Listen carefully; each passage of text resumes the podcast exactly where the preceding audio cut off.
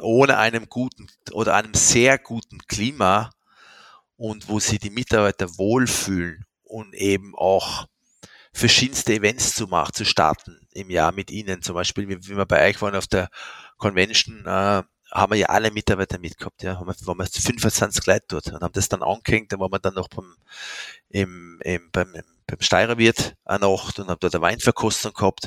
Und wir versuchen eben so vier, fünf Events im Jahr zu machen und, und, und, das ist, und das ist sehr, sehr wichtig. Allein jetzt gut zu bezahlen und zu schauen, sie sind im Daumenkurbel, wie gesagt, mit 18,5 Punkte und dritter Rolling Pin. Wichtig, sehr wichtig, aber es gehört mehr dazu. Herzlich willkommen bei Rollin Pin Talks, dem inspirierenden Podcast mit den spannendsten, schrägsten, kreativsten, erfolgreichsten Menschen aus der Gastronomie und Hotellerie.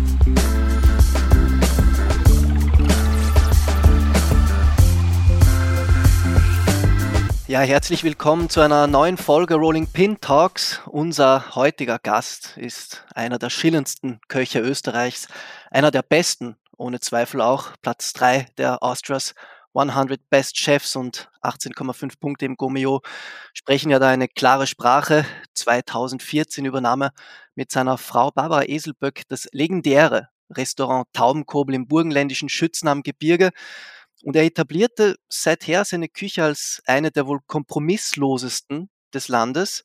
Sein Weg ist eine einzigartige Success Story, eine aber auch mit Rückschlägen, durch die er aber jedes Mal über sich selbst hinausgewachsen ist. Ich freue mich wirklich sehr, endlich einmal mit ihm höchstpersönlich über all das sprechen zu können. Herzlich willkommen, lieber Alain Weisgerber. Hallo, grüß euch. So vielen, vielen Dank, dass ich überhaupt einmal dabei sein darf, muss ich sagen, weil das, ja, ist, jetzt keine, das ist jetzt keine Schleimerei, sondern ja, es ist jetzt auch keine Schleimerei, aber ich muss ja trotz allem sagen, Olimpin macht wirklich eine unglaubliche Geschichte, einen unglaublichen Job, äh, hilft uns allen, uns zu positionieren, dass die Leute mhm. uns kennenlernen, das muss ich schon sagen. Also es ist ja sehr, sehr angenehm, jetzt so ein Medium zu haben, wo man wirklich dann äh, was über die Köche erfährt, über die Familie, über das Lokal, über die Geschichte. Mhm. Und ich glaube, das ist ja für mich auch das Wichtigste, äh, die Geschichte eines Hauses. Ja, also ja, jetzt gleich ja. mal da reinzukommen. Ich ja, glaube, das ist ja für mich überhaupt das Wichtigste, dass jeder Betrieb irgendwie eine seine eigene Identität hat. Ja, und das ist eigentlich das, was es dann auch ausmacht, weil jetzt äh, in Kopenhagen zu sitzen und dann ein Französisch zu essen oder dann in, äh, in Frankreich zu sitzen und dann in einem schwarzen Raum mit Holz wie in Norwegen zu sitzen und dann auch die, die Gerichte so äh, zu essen, finde ich ja für mich, das macht ja alles keinen Sinn mehr, Ende des Tages. Ja. In, viel, in, viel, in, viele, in viele Restaurants, wo ich dann sage, wo bleibt da die Identität? Und ich glaube ja, es muss ja spürbar sein, äh, wo man ist und das muss ich dann eben mit dem Haus und mit dem Teller widerspiegeln. Und wenn das nicht so ist, ist es austauschbar. Und alles, was aus, austauschbar mhm. ist, mhm. finde ich, ja, ist halt eine halbe Geschichte. Wir sind ja da jetzt tatsächlich äh, sehr schnell ins Thema reingekommen. Danke, dass jetzt das, äh, dass wir eigentlich so schnell jetzt in Medias Res äh, gehen können. Es ist ja wirklich, wenn man jetzt ähm, vor allem in Bezug auf Österreich hört, äh, Haus mit Geschichte, Haus mit Identität. Ich glaube oder wage zu behaupten, dass fast jeder da zu Beginn an den, ans Taubenkobel-Restaurant denkt, beziehungsweise an das Haus. Ihr habt ja ähm, mehr als jetzt ähm, Restaurant, nur da hängt ja vieles mit dabei. Ähm, du hast es 2014 ja offiziell dann übernommen, bist jetzt aber schon lange nicht nur in Österreich, sondern auch im, im deutschsprachigen Raum ähm, unterwegs. Wie lange bist du jetzt eigentlich genau schon in Österreich? Sind es schon 20 Jahre? Ja, es sind schon viel mehr. Ich bin äh, 89 nach Österreich gekommen. Ja. Äh, habe dann äh, zweieinhalb Jahre im Steirer gearbeitet, im, also im, in der Ramsowski-Gasse, also in der Weißgerber Länder eigentlich. Ja. Und äh, bin dann noch mal kurz ins Ausland für zwei Jahre nach München und habe mich dann äh, 92 selbstständig gemacht eigentlich. Also 92 mit einem Heuring und dann 93 mit der Blauen Gans in Weiden. Ja, über das sprechen wir noch alles. Ähm, was ich ganz interessant finde bei deiner Biografie ist, dass sie äh, sich fast ein bisschen spiegelverkehrt liest von vielen ähm, deutschsprachigen Köchen. Du bist, äh, hast in Frankreich, in Straßburg gelernt und bist dann aber relativ im deutschsprachigen Raum gelandet. Warum eigentlich? Du hättest ja auch in Frankreich bleiben können, hast dich aber dann sehr schnell offenbar für, für deutsche Küchen interessiert. Zufall eher oder, oder steckt da was dahinter? Na, das war eher Zufall. Irgendwie war das so, dass ich gesagt habe, am besten, am liebsten würde ich in die Schweiz gehen. Das hat dann auch geklappt. Das an meiner ersten Stelle war zwar in Deutschland, aber danach im Winter bin ich dann noch in die Schweiz, nach Zermatt, weil da haben wir Warum erstens einmal, äh, erstens, na, erstens einmal Skifahren, dann zweitens einmal hat man damals wirklich viel mehr verdient wie bei uns, muss ich ehrlich sagen. Also auch als Jungkoch war das eine mhm. ganz andere Geschichte. Und zweitens war dann der Fun-Faktor dazu, Skigebiet, Zermatt, Skifahren, bisschen Halligalli und so halt, ja. ja. Ich glaube, das war schon auch ein Grund dazu. Und dann war ich dann zwei, dreimal dort. Und aber was halt anders ist wie bei den anderen, ich habe mich dann sehr, sehr früh selbstständig gemacht. Das ist der Unterschied. Ich habe jetzt nicht die Zeit gehabt, da viele Erfahrungen zu sammeln, sondern ich war dann 23 und habe eben das Restaurant aufgesperrt und habe aber dann mit 23, 23, ja. Also nächstes, nächstes Jahr habe ich äh, mein 40. 40. Jubiläum als Koch. Ich habe 83 in der Lehre begonnen. Ja. Also im Mai, also nächstes Mai sind das 40 Jahre. Ja. Und habe mich dann mit 23 selbstständig gemacht. Also das sind dann also 30 Jahre Selbstständigkeit eigentlich. Und das, äh, die Erfahrung habe ich dann versucht, äh, äh, dann im Winter nachzuholen. Hab, wir haben dann immer drei Monate zugehabt und da bin ich immer auf Stage gegangen, zwei Monate in den verschiedensten Restaurants und habe eben da versucht, das nachzuholen, was ich eigentlich nicht gelernt habe. Das war irgendwie ein, mhm. ein Sprung mhm. ins kalte Wasser, was ich können habe, habe ich kocht und oh, das wär's. Wie viel, wie viele Leute äh, haben dir damals mit 23 gesagt, dass du völlig verrückt bist, selbstständig äh, was zu eröffnen? Waren es 90 Prozent oder 110? Ehrlich gesagt, äh, eigentlich niemand, weil äh, es war einfach eine andere Zeit. Das muss man ehrlich sagen. Es ist immer so ein Klischee, das war eine andere Zeit, bei uns war es immer anders. Es war aber so. Ja, du hast viel leichter ein Lokal aufsperren können. Ich habe kein Geld gehabt, ich habe auch keins braucht. Das war ein Pachtgeschäft. Mhm. Wir haben uns auf eine, auf eine geringe Pacht äh, geeinigt, weil das Restaurant war schon zwei Jahre offen, aber ist aber, ist aber nicht gegangen.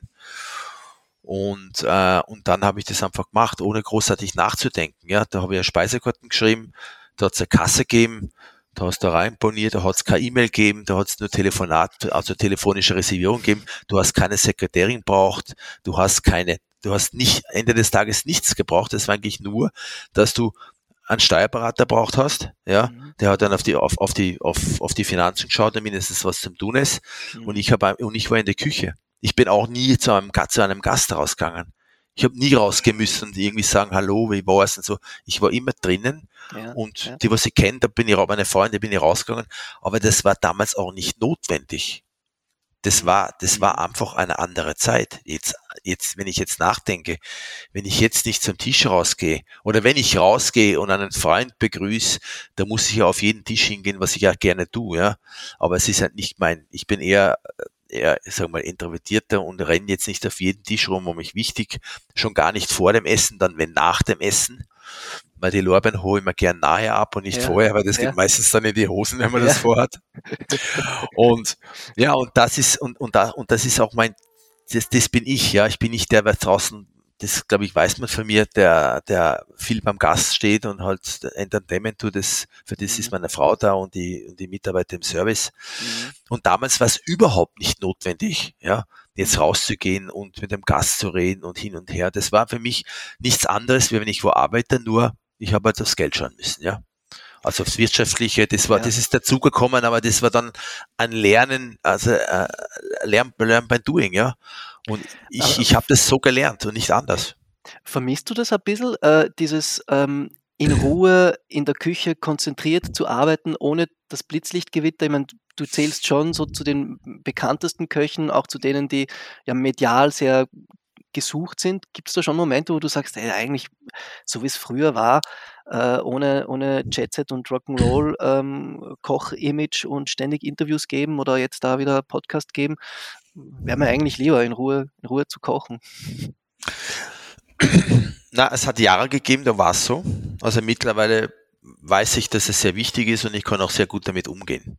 Also mhm. Kritik ist für mich ja oder, oder Lob, das ist bei mir in der gleichen Schublade. Das heißt, es gibt viele Sachen, also viel Lob, wo ich mir nicht anschaue, wo ich nicht lese. Und das mhm. gleiche mache ich auch mit der Kritik. Mhm. Also ich versuche das irgendwie fern von mir zu halten. Natürlich, manchmal sickert es durch.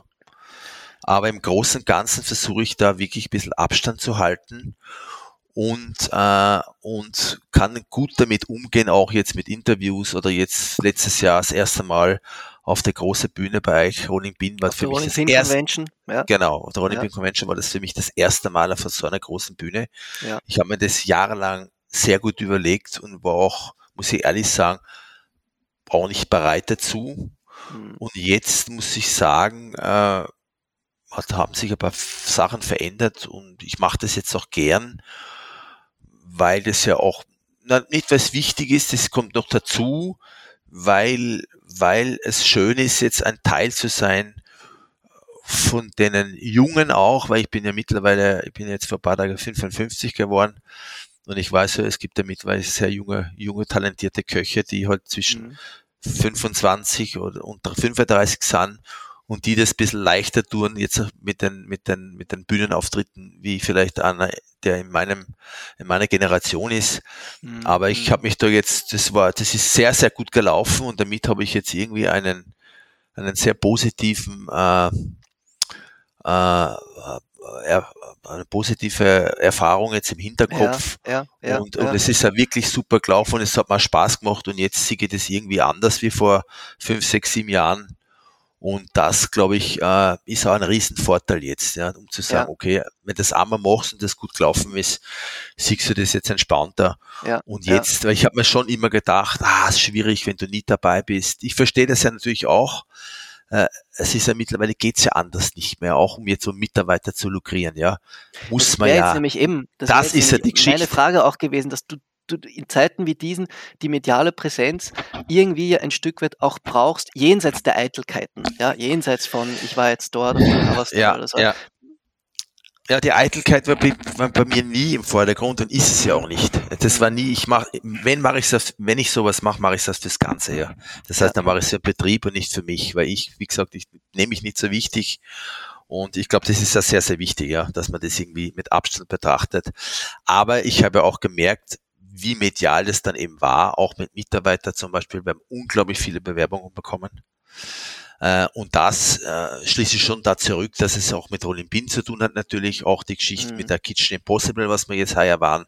Also mhm. so mhm. zwei, drei Sachen zusammen, weil wir haben ja an sich, wir haben schon was verändert intern im Betrieb, aber alleine das war es nicht.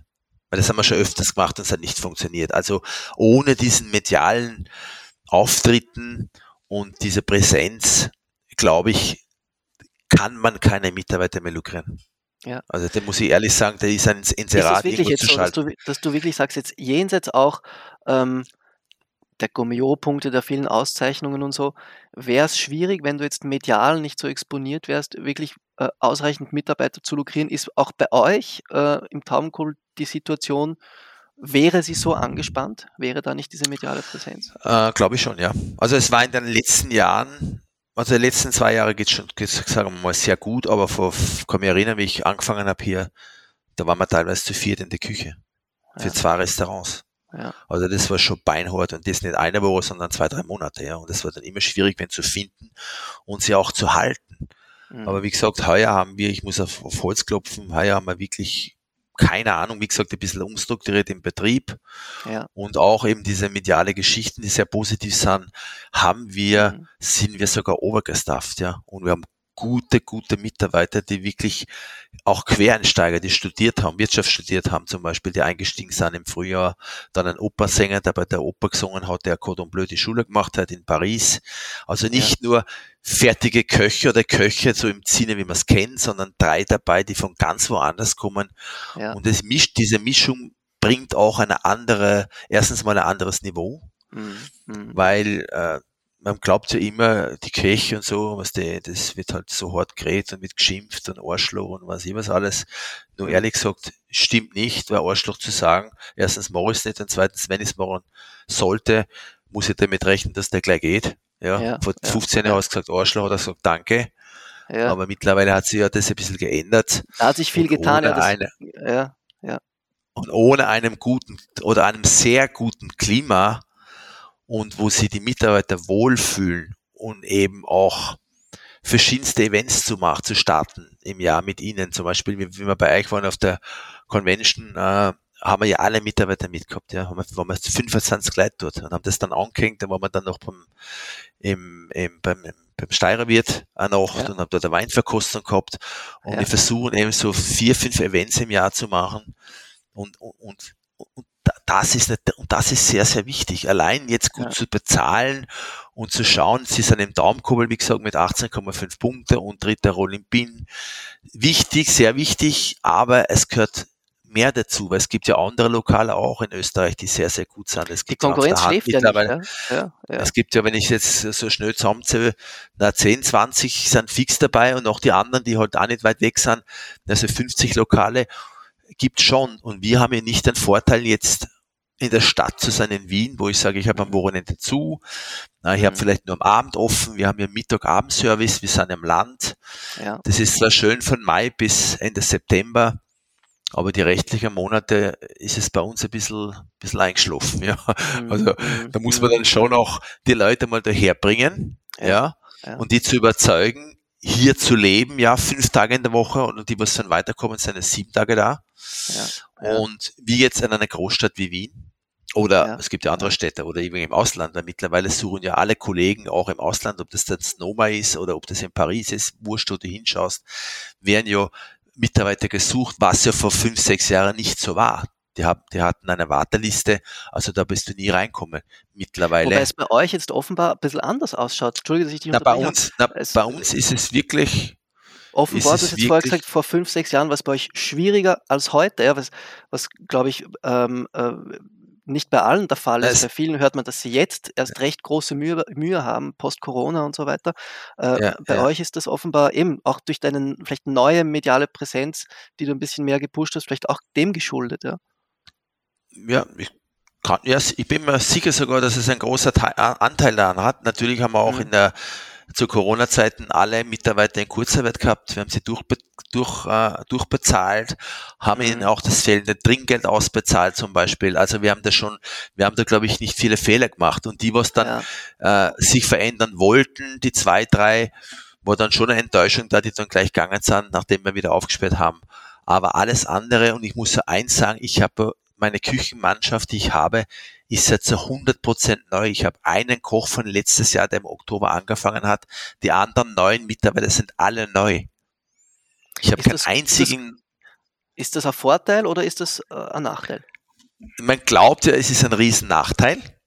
Auch ich habe es natürlich geglaubt, es ist immer gut, wenn man drei, vier Alte dabei hat. Aber es hat sich irgendwie so ergeben. Und äh, jetzt muss ich ehrlich sagen, mit einer, wir sind jetzt zu acht momentan, die wirklich alle neu sind, wo keiner da war, außer der Peter, der im Oktober letztes Jahr angefangen hat, der war dann da, ein Monat, da war ja Lockdown. Mhm. Man stellt sich neu auf, es ist ein bisschen schwierig am Anfang, aber man versucht dann auch die Strategie zu ändern. Ja, früher habe ich das auf ein, zwei Personen zugeschnitten, das Konzept, und jetzt habe ich das auf alle aufgeteilt, also auf vier, fünf Mitarbeiter. Äh, jeder hat eine Verantwortung und irgendwie läuft es irgendwie anders. Ja. ja. Und, und ich muss ehrlich sagen, ich bin jetzt froh, dass es so ist. Ja. Äh, es ist wie ein neuer Anfang und ich brauche immer wieder einen neuen Anfang. Ich bin so irgendwie, ich, das ist jetzt das zweite Restaurant, das, wie gesagt, das, das war mir das eines abgebrannt, dann ist das Haus am See auch abgebrannt, Ende des Tages. Aber alle zehn Jahre oder alle fünf Jahre so ein bisschen eine große Veränderung, glaube ich, tut da ganz gut, wenn man das jetzt 40 Jahre macht. Also 40 mhm. Jahre am gleichen, auf der mhm. gleichen Stelle zu stehen mhm. und diese weiße Fliesen zu betrachten, ja. Äh, und immer die gleichen, ja. glaube ich, kann sehr mühsam werden, wenn man sich so jung selbstständig macht wie ich. Ja, also ja, es gibt ja viele, die dann reisen bis 30, 35 und machen sich dann selbstständig. Die haben viel gesehen. Also so gesehen war, war auch, waren auch diese Wechseln, glaube ich, auch, und wenn es auch sehr wehtan hat, sehr wichtig ja. für mich. Stichwort Wechsel, die wehtun, Stichwort auch Neuanfang. Ähm, sprechen wir ein wenig über über die Vergangenheit, über äh, das, was war. Es ist ja eine faszinierende Geschichte, ein bisschen eine, bisschen eine tragische auch, aber es ist ja alles mehr als gut ausgegangen. Darum glaube ich, kann man das äh, sich so wie ein bisschen zurücklehnen und die Tragik, die da äh, unmittelbar vielleicht wirkt, äh, auch ein bisschen genießen, weil man ja weiß, es hat schlussendlich alles ein Happy End gefunden. Aber ähm, du hast ähm, früher im Burgenland die Blaue Gans gehabt, die ist 2010, glaube ich, abgebrannt. Ja, genau. genau, genau. Ähm, warum? Erstens mal, wie bist du im Burgenland gelandet ähm, und wie hat das dann alles mit der Blauen Gans begonnen? Also im Burgenland gelandet, ich bin wegen einer Frau gekommen und wegen einer anderen geblieben, eigentlich. Mhm. Das heißt, dass eine, meine erste Frau ist eine Burgenländerin und durch sie habe ich das Burgenland eigentlich kennengelernt. Und haben dann eben 93 die Blaue Gans aufgesperrt. Mhm. Und äh, und ist dann eben vor zwölf Jahren abgebrannt. Ich habe mich dann. Die blaue Gans, dann, muss man sagen, entschuldige, dass ich dich unterbreche, ja. bevor wir jetzt auf den, auf den Brand dann zu sprechen. Die blaue Gans war ja eine ähm, ziemlich wichtige und bekannte Adresse. Du hast da wirklich was geschaffen gehabt, was ja die Leute schon aus Wien und äh, aus ganz Österreich angezogen hatte. War das klar von Anfang an, dass du da ja ein was Spitzenkulinarisches auf die Beine stellst? Oder war das, ist das eher dann so passiert?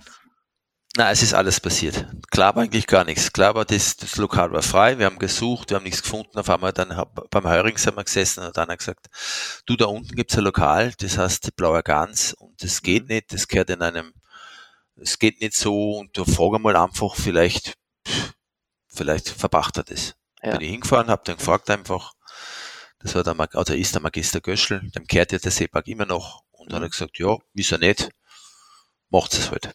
Mhm. Dann haben wir einfach angefangen. Ich habe ganz normale Karten geschrieben. Es war, also der Vorteil, was es gehabt hat, das war wirtschaftlich immer, immer erfolgreich vom ersten Tag an. Also wir haben nie aufs Geld schauen müssen. Also wir, waren, wir haben Service gehabt, 150, 180 Kuvert. Ja, also es war wirklich immer am Sommer jeden Tag unter 150 Kuvert ist da nichts gegangen. Es war richtig eine, eine große Geschichte und äh, es war aber sehr, sehr einfach, also für mich sehr einfach. Gute Küche, gut gekocht. Und dann, wie es halt so ist, war der Christoph Wagner Tag gleich am Anfang mal, das war damals der ehemalige äh, Chefredakteur von Gomio, jahrelang. Und der hat sich bei uns dann in dem Seepark äh, eingemietet mit seiner Familie. Ich habe den nicht einmal gekannt damals und hat dann von dort aus Urlaub gemacht, eine Woche im Seepark und ist dann jeden zweiten Tag in der Blauen Gans gesessen mit seiner Familie und hat gegessen. Und irgendwann am letzten, vorletzten Tag hat er dann gesagt, Sie kennen mich nicht. Sag ich, nein, nein, ich kenne Sie nicht. Sagt er, nein, ich bin der Christoph Wagner. Sag ja, okay. Nein, ich bin der Chefredakteur vom Gummio. Sag ja, super. nein, dann habe ich gesagt, ja, super, jetzt kann ich nichts mehr ändern. Dann habe ich gesagt, nein, nein, das hat, das hat, das hat alles passt, na, alles Gute.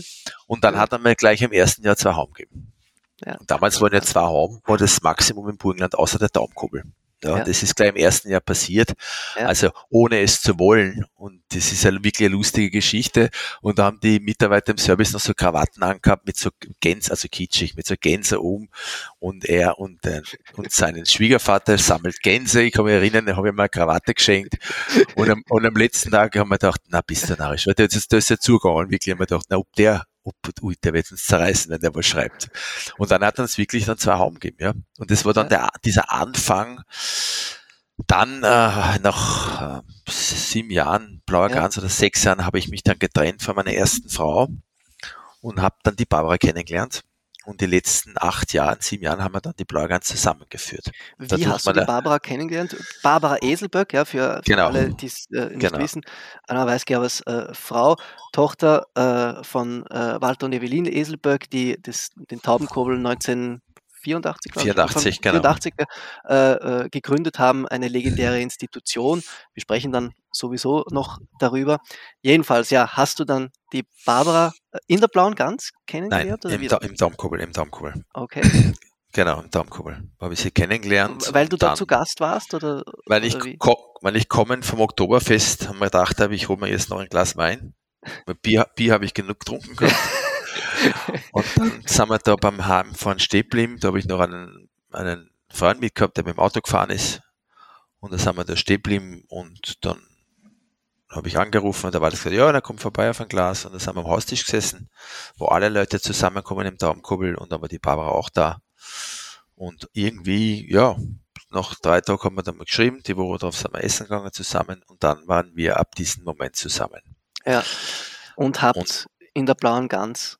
Und dann hat sie, äh, genau, dann ist sie in die blaue Gans gekommen, dann haben wir zusammen die blaue Gans dann äh, die, die acht Jahre geführt mhm. und haben dann auch einen Stern bekommen. Das war dann der erste Michelin-Stern. Mhm. Damals in der Zeit, wo es in Österreich noch den Guide Michelin gab, beziehungsweise genau, am Land genau. Ja, auch. auch nicht nur, ja, genau. Und auch dann einen Stern zu bekommen in einem Restaurant, wo dann 120 Kuvert kocht werden am Abend und mittags 80, war dann auch unerwartet.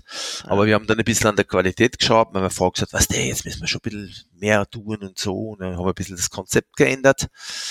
Und äh, und ja, und dann haben wir einen Stern gekriegt und dann ist es ans gegangen und dann waren wir dann, waren wir dann immer das zweitbeste Restaurant in Burgenland. Also Daumkohl war immer Nummer eins und dann, zwei Sterne. Und dann waren wir Nummer zwei, ja. Mhm. Das war dann immer so vom Gomio sowieso auch immer Nummer zwei. Mhm. Also mit Abstand. Ja, und dann, äh, dann hat die Geschichte leider, die, also leider, dann ist es so gekommen, wie es gekommen ist. Ja. Da war dann ein Riesenbrand. Wir waren, äh, in Kroatien mit den zwei Kindern, mit der Rosa damals und mit dem Franz, der Walter es dann gegeben, auf Urlaub drei Tage und nach Hause fahrend hören wir dann in Österreich auf Ö3, dass das Restaurant abbrennt. Also du hast da auf Ö3 Durchsage gehört, dass dein Restaurant gerade genau. brennt, oder wie? Dass man da hat dich niemand angerufen? Dass, da hat mich doch, ein, ein, Freund hat mich vorher angerufen, zwei Stunden vorher, mein Versicherer, der auch mein Freund ist, hat gesagt, ja. du, es brennt unten im, in, also oben im Club. Ja. Aber alles gut, es ist kein Problem, die Feuerwehr ist da und alles ist okay. Aha, und, aha. und da war ich aber noch in Kroatien und dann irgendwann einmal bei Graz haben sie dann durchgesagt, dass jetzt das blaue, also das Restaurant jetzt gerade abbrannt, also ähm, kontrollierter Brand, 80 Feuerwehrleute sind mittlerweile dort und das, das, also das brennt komplett ab. Was geht da in einem vor? Ja, dann haben wir jetzt haben wir nicht genau nicht gewusst, was wir machen. Wir sind dann gleich runtergefahren. Mhm. Ich kann mich erinnern, es hat richtig, es hat geregnet in Strömen. Und dann ist das Ganze wirklich war eine, also eine Flamme. Also es ist komplett dann in Flammen gestanden. Ja. ja, das war dann sehr, wie soll ich sagen, sehr schwierig, ja. Also schwierig. Es war ein Schock natürlich. Also die ersten Tage und Wochen waren ein Schock. Mhm. Dann war das mit den Versicherungen nicht so einfach, dass wir da was rausbekommen, weil wir ja da in Pacht waren. Ja. Und ja. dann haben wir gesagt, okay, wir haben dann das Haus im See gehabt auch. Das hat, das hat ja den Schwiegereltern uns zusammengehört. Das haben wir damals zusammen gekauft. Das hat es dann schon gegeben, glaube ich, zwei Jahre. Und dann haben wir gesagt, was los, jetzt machen wir im Sommer das Haus im See. Und dann schauen wir, was wir dann machen. Mhm. Und eigentlich haben wir sich überlegt, ob wir nicht ins Ausland gehen und einfach wohin gehen. Keine Ahnung. Ich habe immer gesagt, irgendwann werde ich am Meer landen. Und ich sagte, schauen wir einfach, gehen wir nach Südfrankreich oder irgendwo ja. hin. Keine Ahnung. Wir werden schon was finden. Und dann hat der Schwieger, die Schwiegereltern gemeint, äh, ob es nicht gescheit war, dass ein Daumenkuppel bleibt. Dann haben wir gesagt, oh, pff, was der, schwierig, weil das, die Schwiegereltern sind eh schon da, jetzt kommen wir dazu. Ich war ja. immer selbstständig ja. nach 15 Jahren Selbstständigkeit irgendwie jetzt sagen, ist schwierig. Zu den jetzt ziehen, ja. zu den Schwiegereltern ziehen, auch für meine ja. Frau ist es nicht so einfach. Die war dann auch schon sieben Jahre, acht Jahre weg. Ja. Jetzt zurückzugehen, um gesagt, weiß ich nicht. Aber die Bauer hat immer gesagt, irgendwann einmal möchte sie den Daumenkübel übernehmen. Also das war immer schon, nicht jetzt, aber irgendwann einmal ist schon das, das Ziel oder der Plan, dass sie dann den Daumenkuppel, wenn es soweit ist, auch übernehmen, über, übernehmen möchte. Aber eben trotzdem, das Timing ist ja trotzdem, ähm, weil das war ganz Walter blöd. Eselberg war ja damals noch nicht, war ja damals noch nicht irgendwie in einem Alter, wo man sagen würde, jetzt sollte man in Pension gehen oder, oder reicht ihm, oder? Also es Nein. war ja, was war er damals, war 50, so, sowas? Nein, er war 53 und sie war, ja. und sie war 50. Ja, ja. Und war dann, aber trotzdem äh, irgendwie das Bedürfnis, hast das Gefühl bei Ihnen da, dass Sie das langsam aufgleisen, so diese, diese, weiß nicht, na, Übergabe, Weitergabe, war das na, trotzdem schon da, dieser Wunsch? Na, eigentlich nicht, weil ich habe es dann ja. gemacht zur Liebe meiner Frau, ehrlich gesagt, weil ich habe jetzt mehr, ist mehr mal am Anfang mal gesagt, negativ gesehen wie positiv, weil das jetzt in, den, in ein bestehendes Restaurant das alles erreicht hat, der erfolgreich ist, jetzt reinzukommen, ja, irgendwie ja. zusammen zu kochen, ja. dann ist das Konzept auch nicht mehr das Konzept, weil wenn ich dann sage, was du was, das Gericht ist gut, dann sagt er vielleicht dann ja, weil ich der Schwiegersohn bin und irgendwie ist es dann eigentlich für die Geschichte nicht gut, ja. ja. Wenn du das irgendwie dann irgendwie verwässerst oder veränderst aus, aus aus, wie soll ich sagen, aus Höflichkeit oder aus Familie mhm. oder aus vielleicht zu denken, na, irgendwann kannst du es dann übernehmen in zehn Jahren, da können wir, ja. haben, wäre das natürlich eine coole Geschichte. Ja. Also das, das war ja am Anfang nicht einfach. Ja. ja. Wir haben ja sehr lange kommuniziert, dass wir das zusammen machen. Also ja. die ersten Jahren waren alles anders wie einfach. Ich habe da ähm, in meiner Recherche einen Satz gefunden, ich weiß gar nicht mehr, wer den geschrieben hatte. Damals, das ist schon äh, ein sehr, sehr alter Artikel, da ist gestanden, zwei Alpha-Tiere, ein Herd. Wie geht's weiter? Fragezeichen.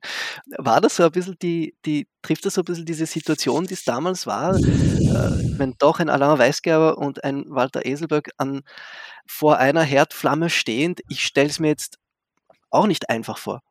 Mhm. Nein, ich muss aber ehrlich auch sagen, ja, in dem Moment, ich da war, nach einem Jahr, ist er eher in die zweite Reihe. Nach einem also Jahr? Wir haben, nach einem Jahr oder eineinhalb Jahren, meine, er war immer da. Also der mhm. zweite Reihe heißt ja nicht, dass er nicht mehr da ist. Ja, aber er hat mich ja. dann machen lassen. Natürlich ist alles abgesegnet worden. Wir haben zusammen das Menü geschrieben. Ja, wir haben viele Klassiker gekocht vom Daumenkobel. Das war ja jetzt keine Neuerfindung. Es hat sich, das, hat, das Menü hat sich nicht radikal geändert. Es waren halt ein paar mhm. französische Sachen dabei, aber er hat dann wohl genau geschaut, wie das abläuft, wie das ausgeht, ist es eh gut oder nicht. Also, und er hat es dann eher der Barbara dann gesagt, denn was war, sagen wir mal vorsichtig, aber er hat sich dann trotz allem gleich äh, in den Vordergrund gedrängt, sondern er hat mich dann machen lassen, also zusammen, aber dass ich trotzdem das Sagen habe in der Küche. Ja, er war ja, der Chef, er ist immer noch, er ist ja immer noch der Chef für uns, ja. Mhm. Auch für die Mitarbeiter, wenn er reinkommt, er ist der Grand Chef, sie ist die Grand Chefin mhm. und, äh, und wir verstehen uns, wir verstehen, wir haben uns immer schon sehr, sehr gut verstanden. Ich war ja. mit ihr kochen. Auch in dem ersten Jahr, was du jetzt erwähnt hast, auch in dem ersten in, Jahr? ja, auch in dem ersten Jahr. Das sicher auch da, Hast du nicht öfters einmal geschäbert? Nein, nie. Ja. Ja. Nein, es hat nie, zwischen uns hat es nie geschäbert. so, so hat es noch anders mal geschäbert, aber zwischen uns eigentlich jetzt weniger geschäbert. da waren da andere, andere Faktoren manchmal, wo es dann wirklich ja, geschäbert hat, aber, ja. aber, aber, also, wir haben eigentlich nie, nie, wir haben das einfach, auch jetzt sagt er immer, du, wenn du mich fragst, dann sage ich das. Ja. Wenn du mich fragst, wie das war, das Gericht, dann sage ich das. Wenn du mich nicht fragst, dann geht davon aus, dass du es nicht wissen willst. Ja. Und ja, ganz einfach. Ja, ja. Manchmal frage ich und manchmal frage ich nicht. Ja. Und wenn du fragst, hat er schon gesagt, äh, geht gar nicht? Ja, sicher. Also, Na, wenn ich, wenn ich frage, dann muss ich ja damit rechnen, dass er das sagt. Ja, ja. Ja, ja. weil wenn ich frage, dann muss ich schon damit, weil sonst muss ich nicht fragen. Ja, ja. Wenn, ich, wenn, wenn ich frage, dass er sagt, super, das macht ja keinen Sinn, weil dann frage ich nicht. Aber wenn du fragst und er sagt, geht nicht oder scheiße, äh, wenn er sagt, dann muss ich ändern, oder?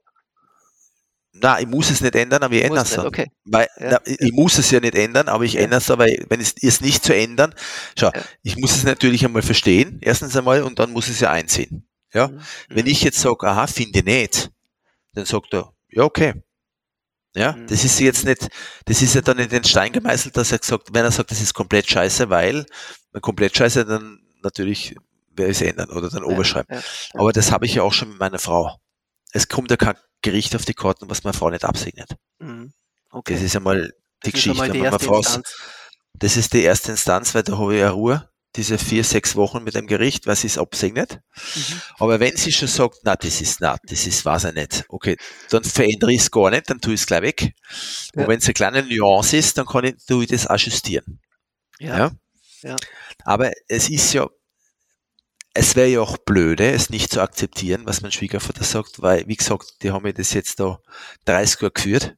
Mhm, mh. Ja. Mhm. Und sehr, sehr erfolgreich. Ja. Und er hat ja auch einen anderen Zugang wie ich, ja. Er kommt ja jetzt nicht, er hat es ja nicht gelernt wie ich, sondern er hat ja generell einen anderen Zugang wie ich. Ich sehe das, ja, das Produkt, ich sehe dann, wie es gemacht ist, und er sieht das ganz anders. Er sieht ja. das, wie das ausschaut, ob das überhaupt farblich zusammenpasst. Natürlich schmecken auch, weil er mhm. hat ja schon da gegessen, wo ich noch nie war. Mhm. Also ich kenne keinen, der mehr gegessen hat wie er. Mhm. Also in verschiedensten Restaurants auf dieser Erde. Und damit frage ich ja auch, wenn ich unsicher bin. Wenn ein Gericht zum Beispiel für mich top ist, dann frage ich nicht, weil das will ich dann eh nicht, das will ich dann nicht ändern. Ja, ja. Ja, ja. dann ist es für mich erledigt. Aber ich finde das ja auch das Faszinierende an deiner Küche einerseits, am Taubenkobel ähm, äh, andererseits auch, äh, dass du trotzdem eine extrem authentische und individuelle Stili Stilistik hast, es aber trotzdem irgendwie Taubenkurbel bleibt. Also ich stelle mir diesen Drahtseilakt ähm, recht schwierig vor, vor allem in der Findungsphase. War das für dich eine schwierige Findungsphase oder war das irgendwie schon so, dass du gesagt hast, ja, irgendwie, das kommt wie, wie von alleine? Na, das war, na, das war schon, die ersten Jahre war schon sehr schwierig, mhm. weil ich Ende des Tages ganz was anderes gekocht habe. Also die Daumenkurbellinie hat ja mit der Linie, was ich früher gekocht habe, nichts zu tun. Mhm. Das muss man so sagen. Also das war für mich Neuland. Wie würdest du das beschreiben? Deine, deine frühere Linie war sehr französisch klassisch. Na, es war klassisch, es war international. Okay. Da hat es gegeben eine Currysuppen, hat's gegeben. Da war ich mal in, äh, da war ich mal in Thailand auf Stage, da war ich, im, ich war bei der Asak, da war ein bisschen Molekular wieder dabei.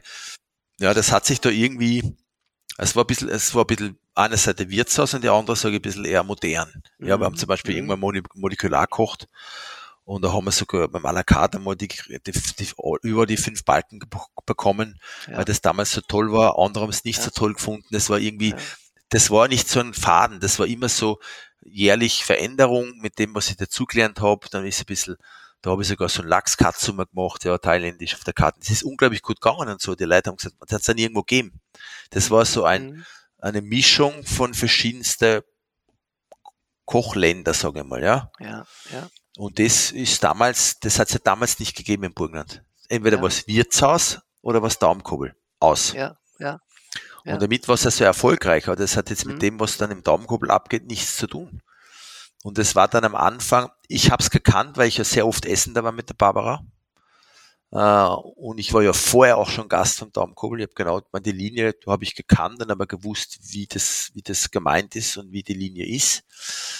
Aber es dann zu verstanden habe ich schon, aber dann äh, auch das auch so zu leben und auch auf ja. den Teller zu bringen, weil du kannst ja. ja. nur was auf den Teller bringen, wenn du doch zu 100 Prozent lebst. Ja, weil das ja. war ja wirklich Sonst, Walter Eselberg, das war Autorenküche. Das war, das, das, war sein, das war seine Handschrift mhm. und mhm. der hat es auch nie verändert. Der, mhm. Und es war auch diese, wir haben immer gesagt, die Linie, die Linie zu verändern oder es, kommt, es gibt ja neue, die übernehmen und machen alles anders. Ja. ja. ja. Nur, warum soll ich alles anders machen, wenn das 30 Jahre das erfolgreichste Restaurant war? Ja. ja. Und warum soll ich es alles umkrempeln? Das macht ja keinen Sinn. Also ein Auto, also ein Porsche oder, oder Porsche hat ja Autobau, die ersten Autos, bleibt immer noch Porsche vom Gedanken. Ja. Nur natürlich verändern sie die mit den Jahren, weil die Technologie anderer wird. Ja. Das ist ja das Gleiche bei uns. Ja. Vielleicht kommen wir jetzt mit weniger Butter oder mit weniger, weiß ich nicht, jetzt weniger Fleisch oder weniger möchte nicht damit sagen, aber sicher ist mehr Gemüseanteil jetzt dabei wie vor zehn Jahren. Mhm. Aber mhm. die Linie an sich äh, oder das Konzept ist ja für mich gleich. Nur es verändert sich halt in der, vielleicht die Technik ändert sich oder vielleicht vom Produkt ein bisschen mehr, aber der Grundsatzgedanke bleibt der gleiche. Ja. Also diese, diese drei, vier Komponenten am Teller und halt nur auf Geschmack, also auch visuell, aber mehr auf den Geschmack zu gehen, mhm. war immer schon, war immer schon der Daumenkurbel, ja? ja. Also die Kräuter suchen und die Fische vom See, vom gleichen Fischer, was wir jetzt noch haben, nur der Sohn. Mhm. Also die Ideologie und der Gedanke ist ja der gleiche. Und der Wadi hat ja seine Teller schon in der Ortschaft gemacht vor 25 Jahren, mhm. ja, äh, wo es noch keinen interessiert hat, ja. Und das, die Teller werden immer noch in der Ortschaft gemacht. Und das ist ja, ich kaufe jetzt deswegen keine Linienporzellan, ja, weil ja. das jetzt cool ist und weiß ich, das, das, das, nein, wir bleiben drauf, weil wir wissen, dass das auch mhm. der Weg, mhm. der richtige Weg ist. Ich glaube, was, was du, also zumindest ist das meine Interpretation, was eins deiner Erfolgsrezepte, Erfolgsrezepte war, war, dass du ähm, die Linie sehr gut und genau gekannt hast, aber gesehen hast, wo, die Freira wo gewisse Freiräume sich auftun und wo du deine, hm, ja, deine Handschrift einbringen kannst, ohne die Linie zu zerstören. Also ja, zum Beispiel, ich spreche jetzt da zum Beispiel auch vom Feuer, ja, das offene Feuer, das passt ja perfekt in diese, in diese, in diese Philosophie und in, in diese Identität, hat aber eine sehr eigene Handschrift durch dich entwickelt. Ja, na, das ist ja, neu, das ist ja neu, das haben wir dann jetzt, glaube ich, jetzt vor acht oder neun Jahren gebaut, also Walter Evelyn war noch da. Mhm. Und wir waren am Nachdenken, was könnte man dazu verändern und wir waren dann auf Urlaub in, uh, in Tulum. Mhm. Und da gibt's ja das, das, das Restaurant Hardwood, das ist für mich eines, eines des coolsten Restaurants überhaupt. Das ist eine offene Feierstelle, das ist ein groß wie ein kleines Haus.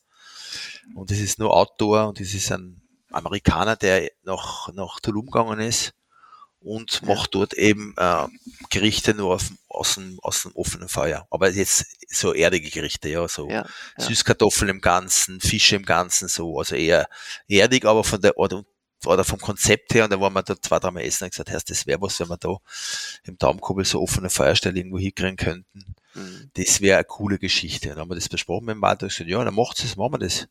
Und dann haben wir eben die, die Bar rausgerissen, also die Schank, und mhm. haben dort dann diese offene Feuerstelle reingebaut. Die war dann schon, wir kommen von Tulum nach Hause und, und wir haben schon schon angefangen, wir haben es eigentlich schon angefangen gehabt zum Bauen. So war das. Ja. Also nicht so, dass ich dort war und dann haben wir es baut. Es war schon in der Bauzeit genau und wir waren dann dort und haben mir das äh, bewusst angeschaut, weil ich von dem Lokal was gehört habe. Und, das, der, mhm. und der Ofen war eigentlich schon fast fertig. Mhm. Wenn wir heimgekommen sind, dann ist, war dann, waren wir dann fertiggestellt und der Walter war, glaube ich, auch in der Zeit nicht ganz da und kommt dann zurück und sieht diesen Ofen und sagt, na, der gefällt mir überhaupt nicht. Mhm. Ich muss einen neuen zeichnen, dann haben wir den weggerissen. Und der, was den baut hat, hat glaubt, das gibt's ja nicht. So, da hat der Walter gesagt, oh ja, der kommt weg.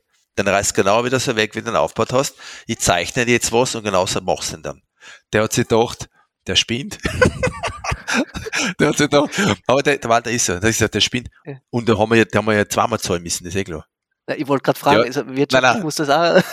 Nein, aber der hat gesagt, das ist wurscht. Der Ofen war so teuer, also der Bau war so teuer, das kann man, du Was? kannst da wirklich. Und er hat gesagt, nein, mir ist es wurscht, nein, das geht nicht, das passt überhaupt nicht, das, was ist das überhaupt für ein Schatz? Wegreißen. Hat er dann weggerissen wieder und da hat er dann jetzt einen Bau, der richtig ins Haus passt. Das schaut aus wie so ein Schlumpfofen, ja, so mit Rundung. Es ist im Danko alles rund und nichts eckig. Und dann haben wir das gemacht, haben wir den baut, haben dann angefangen, haben dann das Konzept eigentlich geändert vom Daumenkuppel auf mehr Grill und weniger Menü. Und dann haben wir gemerkt, dass sich das mit dem Umsatz nicht ausgeht. Da sind die Leute gekommen, so. haben dann einen, einen Gang gegessen von der Feierstelle und am Abend war nichts in der Kasse. Da haben wir gesagt, also, boah, uh, das, uh, das ist jetzt nicht ganz gescheit. Und dann haben wir irgendwie wieder aufgehört und haben dann überlegt, was tun wir? Und dann war eigentlich fast zwei Jahre nichts mehr im Ofen. Und dann haben wir gesagt, so, jetzt bauen wir vom Menü zwei Gerichte ein vom Ofen, dass der immer läuft. Und dann schauen wir. Mhm. Dann haben wir das so gemacht, wie jetzt auch noch, also ein bis zwei Gänge kommen von der Holzkohle, also vorne von der offenen Feuerstelle. Ja, ja. Und dann haben wir zusätzlich vor drei Jahren begonnen, dann eine extra Karte dazu zu schreiben. Also Fleisch, also Fleisch von der Holzkohle, Fische im ganzen Steinbut, äh, Seezunge, Kalb, Schwein, Ochs haben wir alte Kuh jetzt von XO. Und es läuft jetzt auch sehr, sehr gut. Also mittags zum Beispiel, der Gast muss nicht muss nicht Menü essen. Es gibt jetzt mhm. eben Menü, das kannst du à la carte essen und dann gibt's rechts eben die Karte von der offenen Feierstelle. Und das ja. ist jetzt eine runde Geschichte, weil dieser Menüzwang äh, ist nicht mehr gegeben. Mhm. Mhm. Und es hat, glaube ich, auch Corona mitgebracht, weil wir haben dann gesagt, wir wollen die Leute nicht zwingen, irgendwas zu tun. Das war jetzt eh zwei Jahre Zwang. Ja, und ja. wenn die, was zu uns kommen, Menü essen wollen, essen sowieso Menü. Mhm. Da gibt's jetzt den Menüessen plus einen Gang von der offenen Feuerstelle, was natürlich noch besser ist. Ja. Und dann gibt's den Mittag, sagen, weißt du was, wir essen eine Vorspeise und essen dann ein Steinbutt für zwei oder für vier, je nachdem.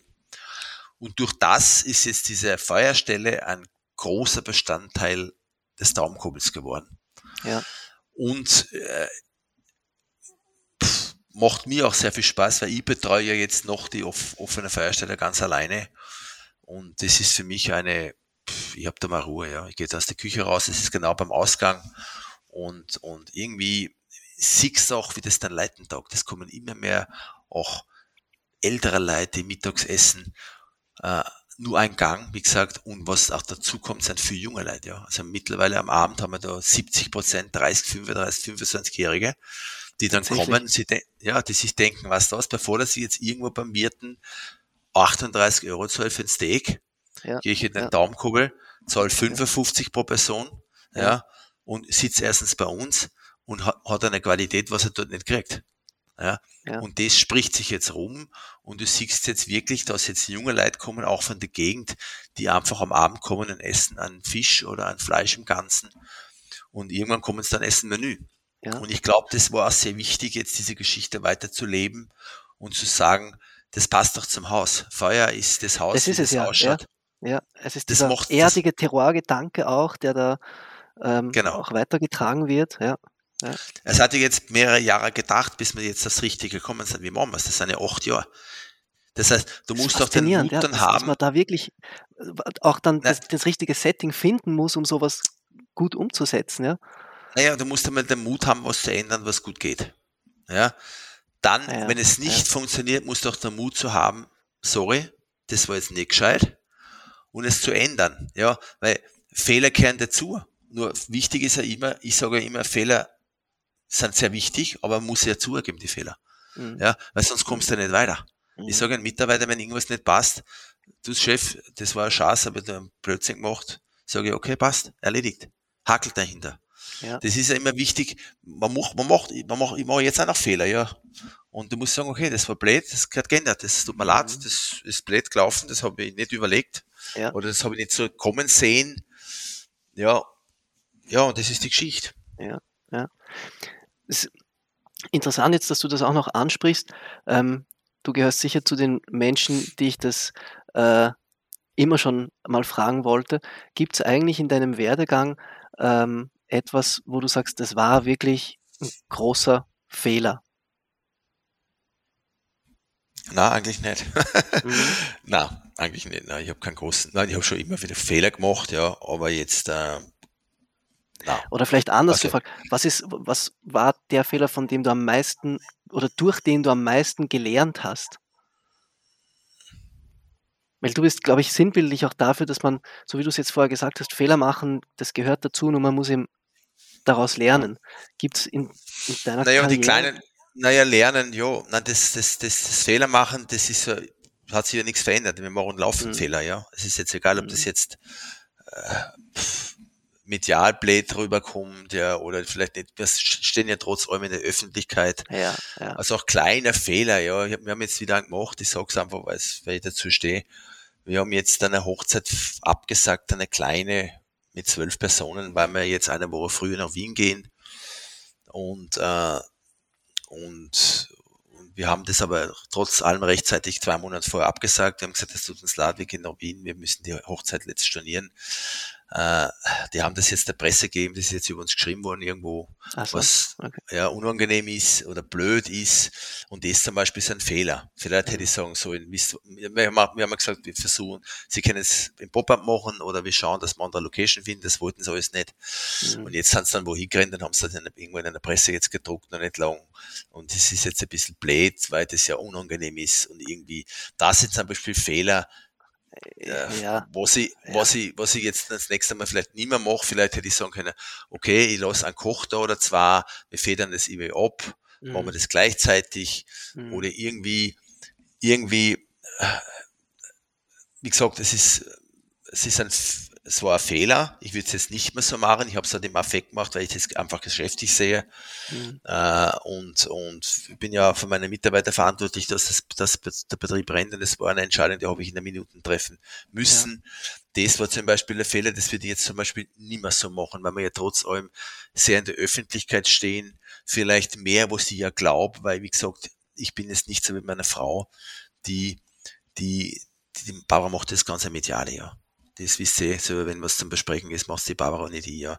Und ich bin mir da, glaube ich, nicht immer so bewusst, dass wir ja wirklich richtig in der Auslage stehen. Ja, ja, ja. Und das hat mir jetzt wieder gezeigt, dass man wirklich aufpassen muss, was man sagt, wie man sagt und ja, das ja. Ende des Tages dann auch ärgerlich ist. Und das ist ja, man muss ja wirklich aufpassen, dass man jetzt nicht.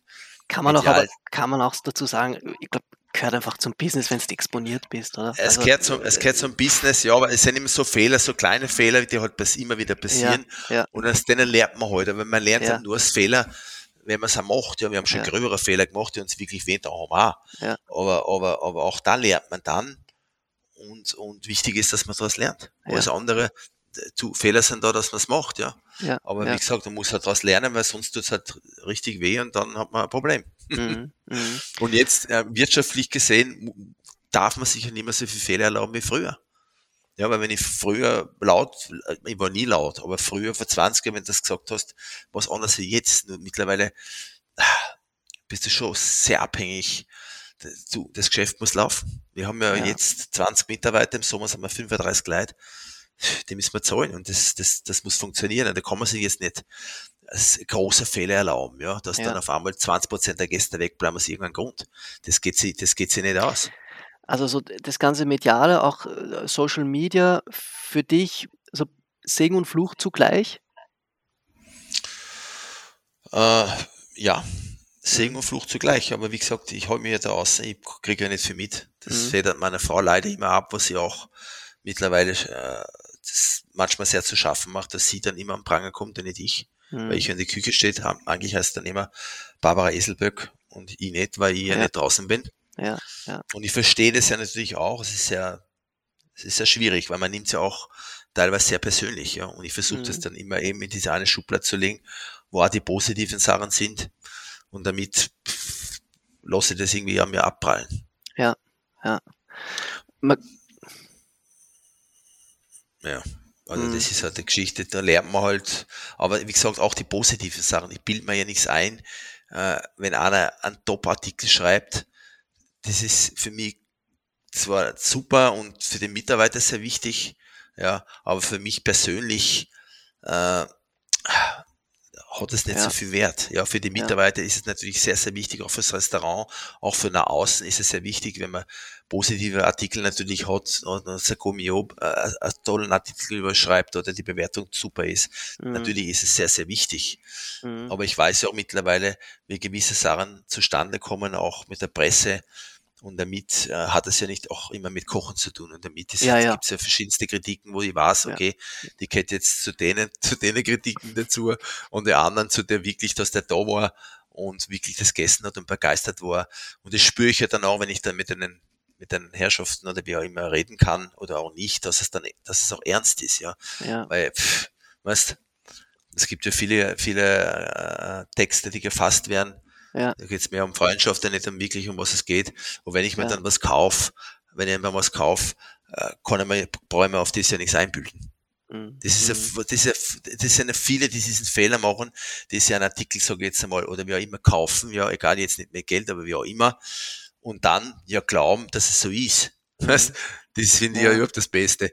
Wenn ich abends sage, weißt was, ein Freund von mir schreibt was und er schreibt einen super Artikel und, und, und, und, und schreibt noch mehr, was war, und dann weiß ich ja, na hallo, das hab ich, das ist ja, das stimmt ja nicht. Weißt? Mhm. Stimmt mhm. das, wenn einer kommt und schreibt es, dann hat es auch so empfunden. Ja. Aber man, wenn er es auch so empfinden und was dazu gibt, ist ja das gut. Aber nur ich, ich für mich weiß es ja, dass das dass er vielleicht noch besser geschrieben hat, weil ich ihn kenne oder das muss ich jetzt, ich rede jetzt nicht von Testern oder so, ich rede einfach von, von einem Artikel, der vielleicht mal online kommt oder so, ja. Da, ja. da gehört ja auch mehr dazu, wie, wie das, was am Teller liegt, ja. ja. Das muss ja. ja, da muss ja der Service alles passen und das, das gibt es so viele Faktoren, was dazukommen und damit, damit bilde ich mir selber für meine Person nichts ein. Ja, mhm, das mhm. ist das Gesamte oder auch, auch der Daumenkuppel wie der ist. Das ist ja das, was, das war ja schon da. Der Daumenkuppel gibt es seit 30 Jahren, wir sind jetzt da, aber es ist ja auch nie ich alleine. So ist er ohne, ohne meine Frau gibt's mich auch nicht und ohne das komplette insgesamte Ganze der Familie würde das auch nicht gehen. Das heißt auch dieser, dieser Lob ja. Äh, geht ja dann an alle, aber auch teilweise auch diese, diese Kritik, äh, geht dann auch an alle, ja. Also meine mhm, Schwiegereltern mhm. leiden schon, wenn dann irgendwas dann da, kommt, vielleicht. Ja, ja, die nehmen ja. das, die nehmen das immer noch so persönlich, wie wenn sie da wären. Und das ist schon, das ist schon eine Familie, das Ganze. Das bin nicht ich, das, das überhaupt nicht. Ich bin ein kleiner Teil von dem Ganzen. Und ohne unseren Mitarbeiter würde es so und so nicht funktionieren.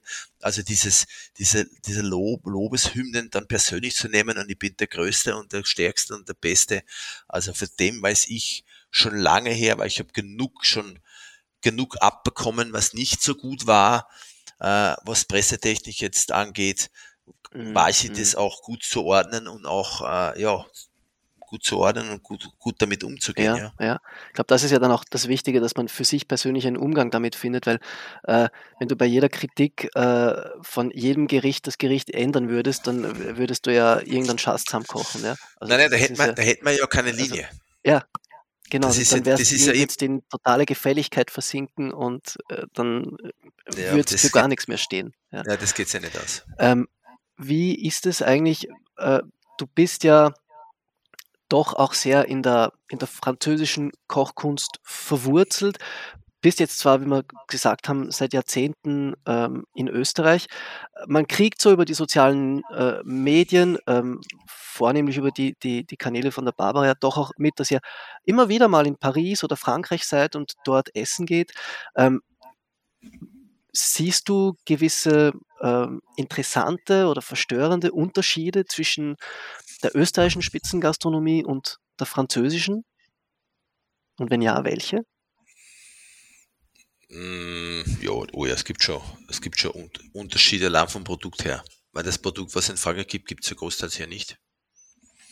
Und äh, auch die ja, die Gerichte sind einfach andere. Sie kochen viel mit Gänseleber, ja, mhm. meine, Taube gibt's jetzt da auch, aber es gibt auch viele Klassiker, die mhm. es seit mehrere hundert Jahre gibt, ja.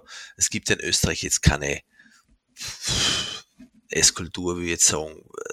Also, meine, es gibt ein paar Klassiker, Schnitzel, Gulasch, gut, das kommt aus Ungarn auch großteils, aber so eine Klassik wie in Frankreich gibt's in Österreich ja nicht. Es gibt mhm. ja diese verschiedensten Regionen, äh, so geht Salzburg oder Tirol oder Burgenland oder Wien, Niederösterreich, da gibt es schon verschiedenste äh, Gerichte, die man in die Regionen reingibt, aber es gibt jetzt, es gibt jetzt nicht, es ist eine ganz andere, es ist auch eine andere Esskultur, ja, aber auch eine andere, eine andere, es sind andere Gerichte, sage ich mal, ein anderer Zugang dazu, ja. Aber es gibt dann schon, zum Beispiel ich liebe es schon natürlich auch, diese Küche in unserer einzubinden, mhm. weil das ja trotzdem die Linie bleiben kann. Ja. Ja. Ja. Das heißt, äh, man verzettelt sich ja dann meistens dann in verschiedenste äh, Arten zum Kochen oder eben die Komponentenzahl.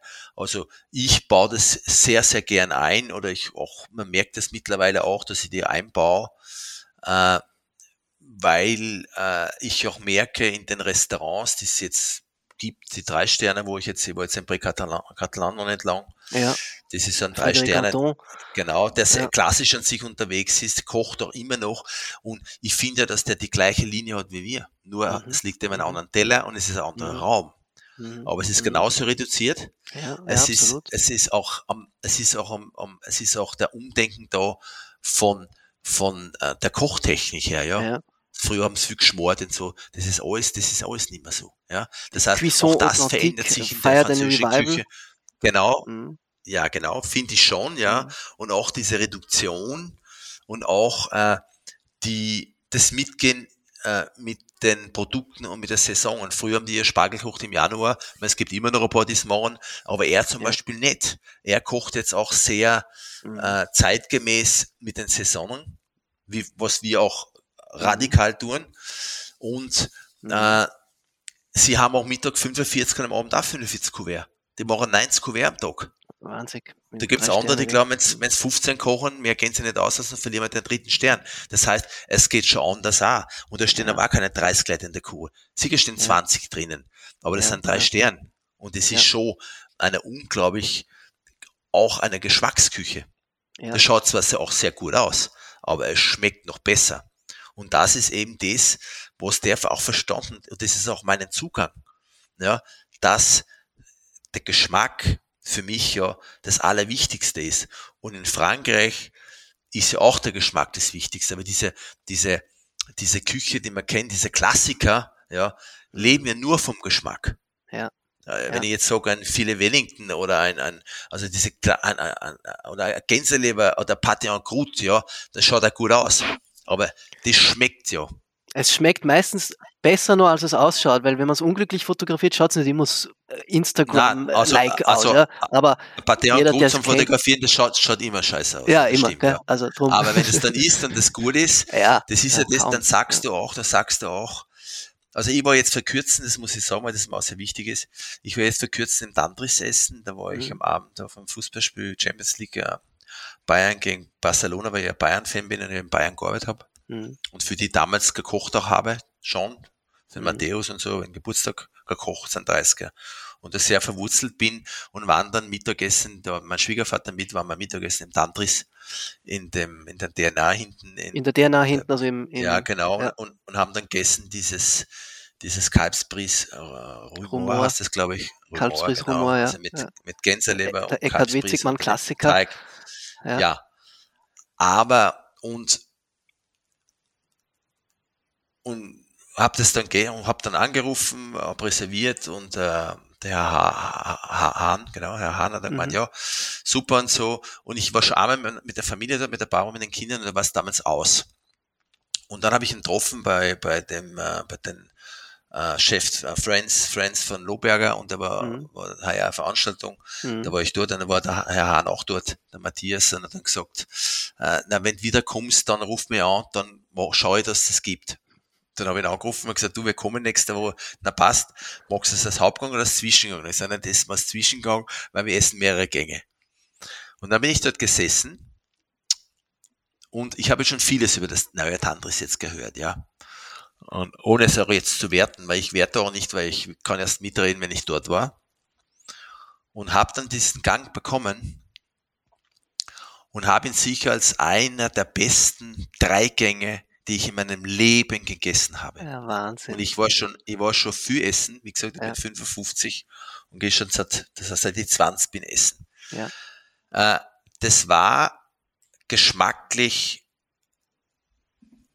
unübertreffbar das war auf dem Punkt, also da war nicht irgendwas, was ich gesagt hätte, allein wie es gemacht worden ist, was perfekt, mhm. aber wie es mhm. dann geschmeckt hat, eine Gänselebersoße dazu, kann man sich vorstellen, ja, wie schwer das ja. ist, das war nicht schwer. Wir haben das zusammen gegessen, wir haben geredet, wir haben ja. das gegessen, das war die kleinere Form, aber das war für ein normaler Essen, Esser ist es ein Hauptgang für zwei und dann bist du auch voll. Ja. Und wir haben noch vier Wahnsinn. Gänge gehabt. Und es, ich habe ich es auch dann in der, in der Küchenchefin gesagt, dann auch in Matthias. Virginie Protar. Äh, genau, die, den Virginie, genau. Ja. Und habe dann gesagt, das war wirklich outstanding. Ja. Und wenn ich jetzt drüber rede, weiß ich das noch, noch mehr. Und das ist eben, mhm. und das ist, das ist das, das Handwerk und ja. dann Ende des Tages der Geschmack. Natürlich kommt ja. das jetzt am Silberwagen daher. Aber wenn ich das jetzt alles ausblende und das stellt mir das einfach hin ja. und ich ja. isst das, ist es für mich ja genauso wertig. Und das ist auch, und das ist auch das, ist, was ich sagen wollen, ist dieses, die Linien sind ja wurscht. Ist, jeder hat seine eigene Linie oder jeder, jedes Land hat auch seine Kultur. Mhm. Nur, mhm. wenn das nicht schmeckt, kann es noch so schön sein, und äh, es tut mir leid, das muss mhm. schmecken. Mhm. Und was für mich noch sehr wichtig ist, und das ist der große Vorteil, was wir haben, jetzt ohne anzugeben, ist, dass wir, dass der Daumenkurbel und unsere Philosophie eine Einheit hat. Ja, dass der Raum, wo du sitzt, dass die Kunst, die drinnen hängt, dass die Zimmer, die wir haben, der Garten, ja. der Teich, die ja. Teller, das Essen, die Leute, die da arbeiten, dass wir da versuchen oder dass wir da eine runde Geschichte wollen und ich glaube, da sind wir ganz gut am Weg. Und ja. viele haben das eine vielleicht besser und das andere vielleicht besser, aber dass man beides, dass man das Glück hat, äh, ein Konzept oder eine, eine Philosophie zu haben, die stimmig ist mit dem ganzen Areal und auch mit den Menschen, ja. glaube ich, das ist, ist selten. Ich kenne ein paar Lokale, die das haben, aber ich kenne auch viele, es die leider das Glück nicht ja. haben. Ja, weißt, jetzt, weil sie nichts dafür können, weil das, ja. mhm. weil sie nichts dafür können, weil das Lokal eben jetzt in, in Wien ist oder jetzt, ich sage jetzt irgendwas oder in, in, in oder in Paris oder in Kopenhagen an der Seitenstraßen, wo das mhm. Lokal so gegeben ist, wie es ist. Und mhm. der kocht halt da drinnen seinen Küchenstil, der aber überhaupt nicht mit dem Haus zusammenpasst. Ja. Es können aber drei, wird, können ja auch, drei Sterne sein, ja. ja das ist ja, sehr klar. Es, es, wird ja auch kokettiert damit. Es ist ja, gilt ja teilweise auch so als cool, irgendwas total, äh, äh, so Sterneküche in einem total abgefuckten Ding zu machen. Ja, hat ja für gewisse Leute auch ihren, auch einen gewissen Reiz, aber ein, ein so, ein, so ein Gesamtkunstwerk, wie es bei euch ist, zu schaffen, das ist schon ähm, einmalig. Und ja, also auch in, in, in, in Österreich so in der Intensität und in dem kulinarisch kulturellen Gesamterlebnis ja wirklich ähm, outstanding, muss man ja sagen. Ja. Also aber man muss ja sagen, es sind ja, wie gesagt, das merkst du auch in Österreich, es gibt ein paar Betriebe, die ähnlich sind wie wir und die sind alles Familienbetriebe, ja, muss man nicht dazu sagen. Ja, das heißt, es gibt da auch die zweite Generation mittlerweile schon, ja, die das Glück haben, ebenso wie wir auch, äh, das Gebäude, in eine, die meisten sind ja am Land, sage ich mal, mhm. und das, das Glück zu haben, eben auch äh, das Areal dazu zu haben, das hat schon auch mit Familie wieder was zu tun. Ja. Das Weil ist eine, es eine gibt sehr ja selten so ein Gebäude zu kaufen und es ist ja, ja mittlerweile auch fast unmöglich, sowas zu kaufen, weil die meisten was ich ja verstehe, ist ja, finanziell äh, ja, nicht klar. leistbar. Also das, das ja die Zeiten sind vorbei, dass man sagt, ich kaufe das sein Haus und riecht's her. Also das Geld das Geld gibt es momentan. sehr schwer zu stemmen, ja. ja. Ist sehr, das ist ja auch eine interessante Eigenheit der österreichischen Spitzengastronomie, diese familiengeführten Betriebe am Land, die eben äh, generationenübergreifend äh, aufgebaut worden sind. Auch anhand eures Beispiels sieht man sehr gut, es braucht alles Zeit. Ja, also allein die, die, die, die Anekdote, die du ähm, erzählt hast mit dem, mit dem Ofen, mit dem, äh, mit dem Feuer, das hat acht Jahre gebraucht, bis das wirklich äh, von, von, äh, von Anfang an bis zum Ende irgendwie dann äh, Form und, äh, und, und, und Funktion ja. findet. Ja, also ich glaube, das ist wirklich ja, ein gutes ja. Beispiel, wo man sieht, wie komplex ähm, Gastronomie sein kann und meistens halt mhm. halt auch sein muss, damit sie outstanding ist. Nein, es ist halt, wie gesagt, man muss es auch aushalten, auch finanziell. Das ja. ist ja das, nicht, ja. das ist ja auch, das muss man ja sagen, das ist jetzt bauen und dann nicht tun drei Jahre. Das, man macht ja was, man erweitert ja was, dass man mehr Geschäft hat, ja. Mhm. Oder mhm. höhere Bewertung. Ja, für mich Bewertung und Geschäft, das gehört zusammen. Bewertung, ja, man kocht nicht ja, für klar. Bewertung, sondern man kocht ja eigentlich Ende des Tages für die Gäste, dass die zufrieden sind und dass natürlich das, der Betrieb dann funktioniert. Ja. Ja. Und dass das wirtschaftlich gesund dasteht. Das ist einmal mhm die erste, mittlerweile der erste Punkt. Früher war das, also in der Blaugans war es nicht so. Früher habe ich für die Gäste kocht, nur ja. für die Gäste, ja. dass die kommen ja. und dass es super ist, ja, und das Finanzielle, das ist mitlaufen, das ist einfach so, das ist war dann voll, ist voll hast gut, mhm. und jetzt hast du ja voll nicht gut. Weil wenn mhm. ich jetzt voll bin und habe 20 Leute in der Kur stehen und mache zu wenig Umsatz, kann ich jeden Tag voll sein mit 20 Sitzplätzen, ja. gehe pleite, nicht? Ja, ja. Also das heißt, da muss man jetzt, mittlerweile ist ja das ein bisschen anders geworden, also ohne jetzt äh, zu kalkulieren und jeden Schritt genau zu überlegen, was baue ich um, was bringt das, das muss ja wirtschaftlich aber was bringen. Wir bringen jetzt, dass ich einen Raum dazu baue oder einen, einen neuen, viele haben gesagt, was wir haben hinten einen Stadel, da wo wir jetzt ein, wo wir jetzt ein Wellness bauen, dann warum machst du nicht hinten so ein, ein, ein Chefstable und so, was das ja. so, mit 15 Sitzplätzen. Ja. Na, und dann?